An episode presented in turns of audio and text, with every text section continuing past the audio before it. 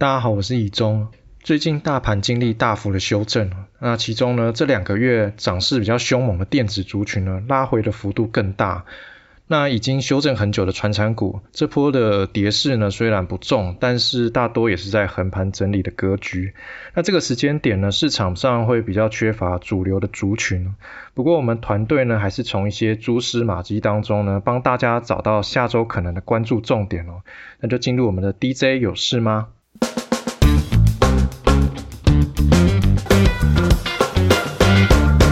最近大盘虽然在修正，不过我们可以发现有一些族群呢，它的股价表现相对的抗跌，甚至还持续的在上涨。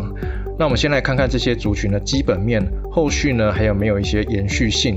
那根据那个 XQ 全球赢家跑出来的资料呢，最近几个交易日，包括金融以及租赁族群呢，在大盘修正期间都还是有涨势的。那金融股呢，我们已经在最新一集的 Podcast。啊，帮大家深入的分析过了。那那期呢，其实有很详细的说明金融族群啊，它正在呃面临一些结构的转变，在这样的过程当中呢，会让一些金融股它具备长线的投资机会哦。那还没有听的听众呢，真的很推荐呢，把它听好听满哦。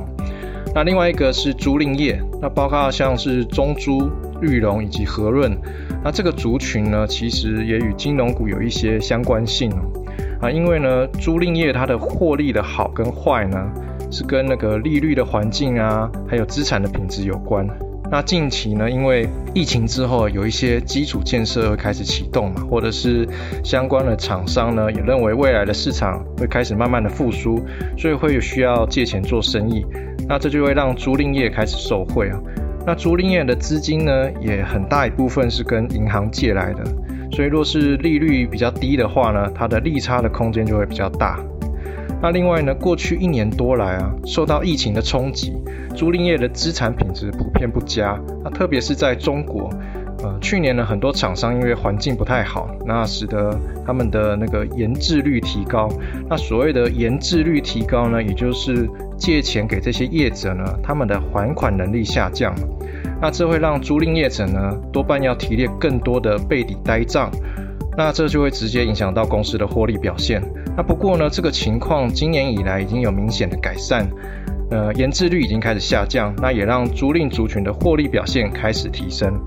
那因为疫情之后呢，啊，或者是说啊，你根本就没有疫后，未来就是要跟那个疫情共存，不管是哪一种，各国都还是会尽可能的刺激经济。所以之前呢，延迟的一些商业投资啊，还是会开始慢慢的恢复，那就就会带来资金的需求。所以租赁业者在这个时间点呢，也开始积极扩大业务。那包括像是中租在中国啊、东协都有增加据点。那玉龙呢，则是整理好他们中国汽车金融的业务。那未来会以二手市场为主。那和润也是在积极规划新南向的相关业务。那至于这个族群呢，他们的获利呢正在好转当中，那业务也持续的在扩大，那大家就可以多留意了。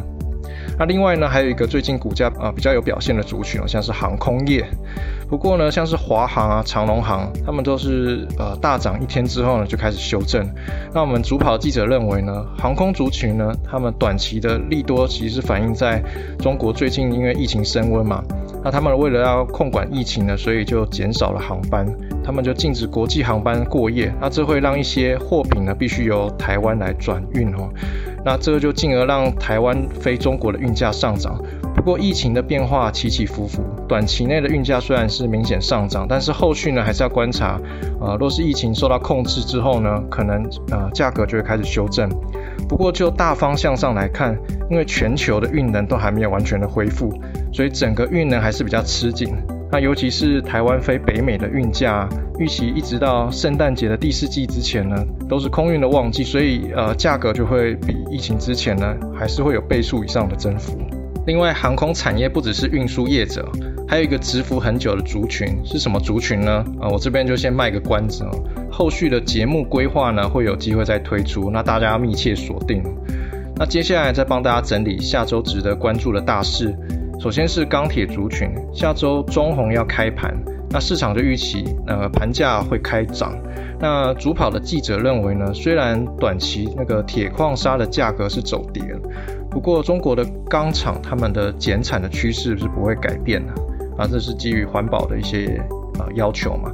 那这会让国际的啊钢铁的供给会更加吃紧啊，所以价格遇小不易。加上啊钢价呢有渐渐往需求端在驱动。那这原因是呢，啊上半年钢铁厂他们还没有感受到啊需求明显的复苏，所以价格比较是会以成本来考量，所以会跟那铁矿砂的价格会比较联动。不过下半年呢，看到下游包括像汽车啊、工业啊、机械业、建筑等等这些产业呢，需求都明显的在增加。那这也让钢价的主导性呢开始转为由需求来驱动。那同样是船产哦。塑化族群下周报告，像国桥要举行股东会，华夏则是要举行法说会。那主跑记者就认为呢，塑化族群会有不同的观察点哦。那以国桥台达化来说呢，这个族群呢，今年以来呢是以那个 ABS 的需求是最为强劲嘛，并且都有不错的利差空间。不过下半年呢，随着报价的震荡啊，而且库存也建立的差不多了，这就可能会让客户的拉货呢会转为比较温吞。那再加上呢，像是国桥啊，它下半年就要再开出新的产能。不过同时间呢，中国市场他们的 ABS 的总产能呢，预计从今年下半年开始到明年呢，他们的年产能会从五百万吨的这个基础上呢，再增加大约两百万吨。那这可能会对后续的市场供给结构带来一些不确定性。不过另外一方面呢，我们刚刚讲的是那个 ABS 嘛，不过在呃 PVC 它的报价呢，本周又再度的翻扬。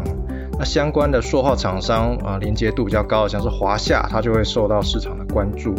那预期随着 PVC 报价的反转走阳呢，啊，下半年他们的营运表现也会值得被期待哦。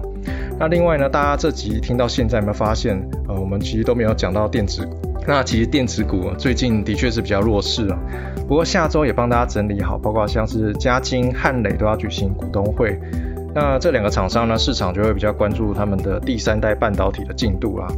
那最近呢，我们线上记者其实有针对第三代半导体，然后撰写一系列从上游的基板到封装，以及这个第三代半导体其实它主要是两大应用嘛，就是射频的 RF 以及那个 Power，那都有撰写相关的分析文章。那欢迎大家到我们的网站搜寻哦。那今天的节目呢，帮大家整理到最近有涨幅的族群，以及这些族群呢，后续有没有基本面撑腰，这个很重要。那也精华的整理出下周值得注意的大事，希望呢对大家有帮助。那我们下周见喽，拜拜。